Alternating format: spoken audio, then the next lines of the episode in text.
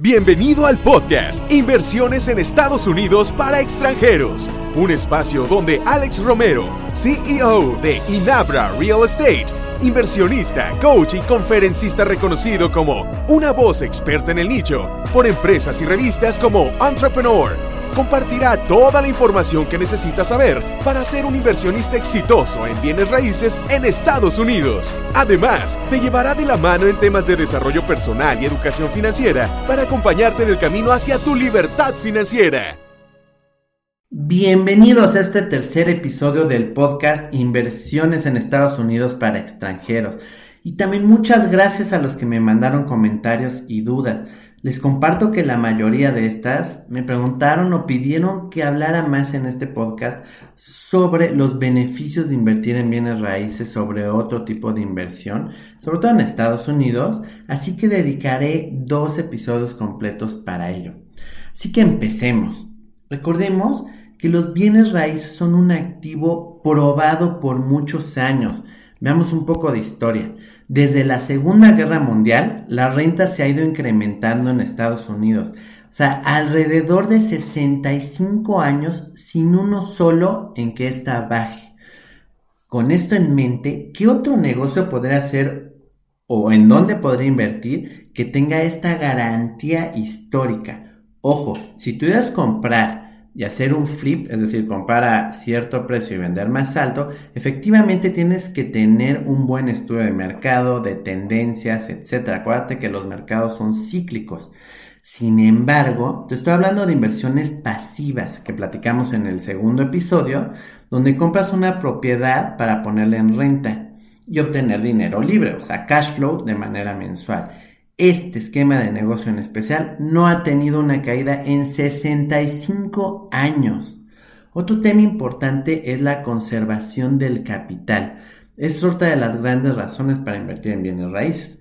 Warren Buffett, dentro de sus famosas reglas, decía la primera, nunca pierdas dinero. Y la segunda, nunca olvides la primera regla. Piensa en otro negocio donde puedes invertir tu dinero y perderlo todo por una mala administración en la bolsa, en las acciones, es la misma situación. Los bienes raíces son un activo finito y en todos los tiempos ha sido y seguirá siendo un activo deseado por las personas. Históricamente el precio de la propiedad nunca ha tendido a la baja. Obviamente el mercado puede ser cíclico o haber problemas a nivel mundial y tener bajas y altas, pero de forma estable, de manera sostenible, siempre ha ido a la alta. Por ejemplo, piensa en algo.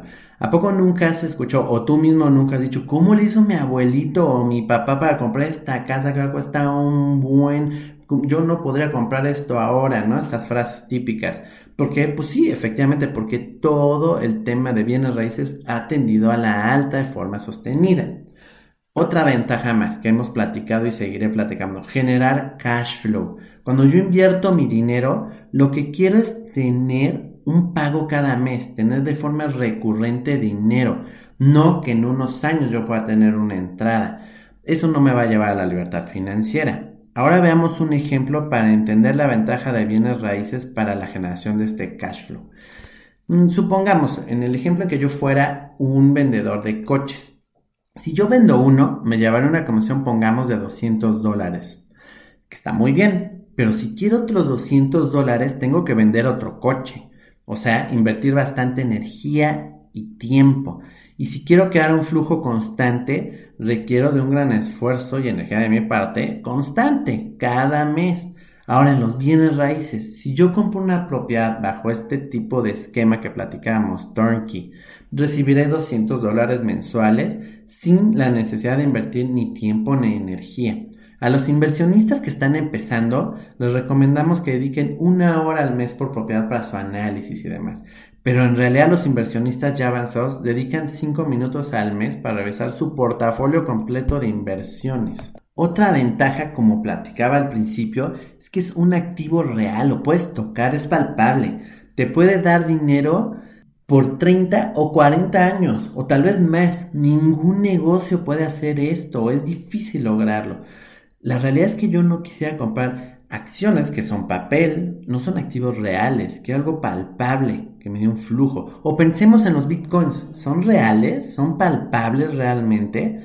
Ahora, no quiero que se me vayan encima los amantes de estos esquemas de inversión, incluso yo he invertido ahí, pero estarán de acuerdo que son inversiones de alto riesgo, que dependen del comportamiento del mercado, que requieren de investigación y actualización constante por mi parte y seguimiento, y en este podcast buscamos inversiones pasivas que te acerquen a tu libertad financiera, no del tipo que me crea un diferente tipo de trabajo, ¿no? Ahora bien, otra ventaja muy importante son los beneficios fiscales. Hemos platicado ya un poco en el episodio anterior de estos beneficios y por su importancia seguramente seguiré platicando de ellos mucho más.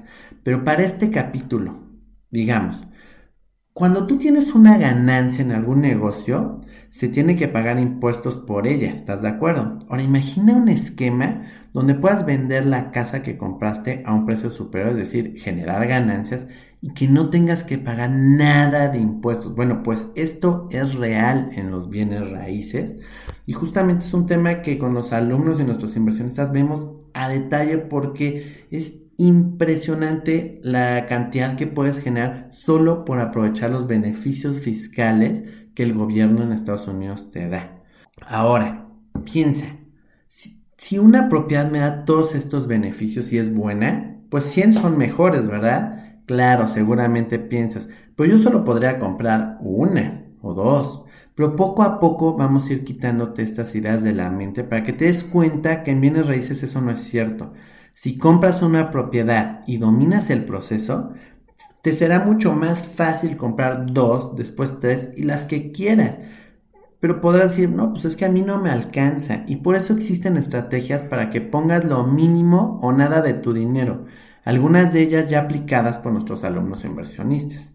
Otra ventaja más que tenemos que es bastante actual es que el presidente de Estados Unidos, obviamente el actual, Donald Trump, ama los bienes raíces. Ok, estoy de acuerdo, tal vez tú no lo amas a él por sus políticas, por su forma de pensar, está muy bien, este no es un podcast donde tratamos temas políticos, pero para el tema que nos atañe, que es el tema de inversiones en bienes raíces, nos da muchas ventajas y muchos beneficios.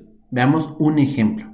Él creó unas cosas que sean Opportunity Zones, donde tú puedes comprar una casa, digamos, por 100 mil dólares, rehabilitarla y venderla, ponla tú en 10 años. Pero son zonas donde se está invirtiendo muchísimo para levantarlas, que de esos 100 mil más lo que has gastado por rehabilitarla, la podrías estar vendiendo en no mucho tiempo, ponle en un millón de pesos. Y toda esa ganancia que vas a obtener libre 100% de impuestos no te está cobrando nada de impuestos el gobierno de Estados Unidos. Estas y muchas ventajas más son las que está creando el gobierno para empujar la inversión en bienes raíces. Bueno, estas son solo algunos de beneficios adicionales de los que hemos visto. El siguiente capítulo hablaremos todavía de más beneficios para que tengamos mucha claridad por qué bienes raíces es una buena opción para invertir qué debo saber, qué debo tener en mente antes de hacerlo también, que como sabemos es el objetivo de este podcast, darte toda la información que necesites para hacerlo. Me encantará escuchar de ti, dudas, comentarios, temas que quieras explotar más que yo te ayude a entender. Escríbeme en mi página www.alex-medioromero.com o aquí mismo en los episodios, ya sea en iTunes, en Spotify o en YouTube, si me estás viendo, déjame todos tus comentarios, por favor, inscríbete a mis canales, eh, ayúdame eh, recomendándolos, pasando los otros, compartiéndolos, para poder llegar a más gente y poder ayudar a más. Si consideras que te ayuda a ti, seguramente puede ayudar a otro más y será todo un gusto. Bueno, pues con esto acabamos este podcast. Te agradezco mucho que has estado conmigo. Te mando un fuerte abrazo. Gracias.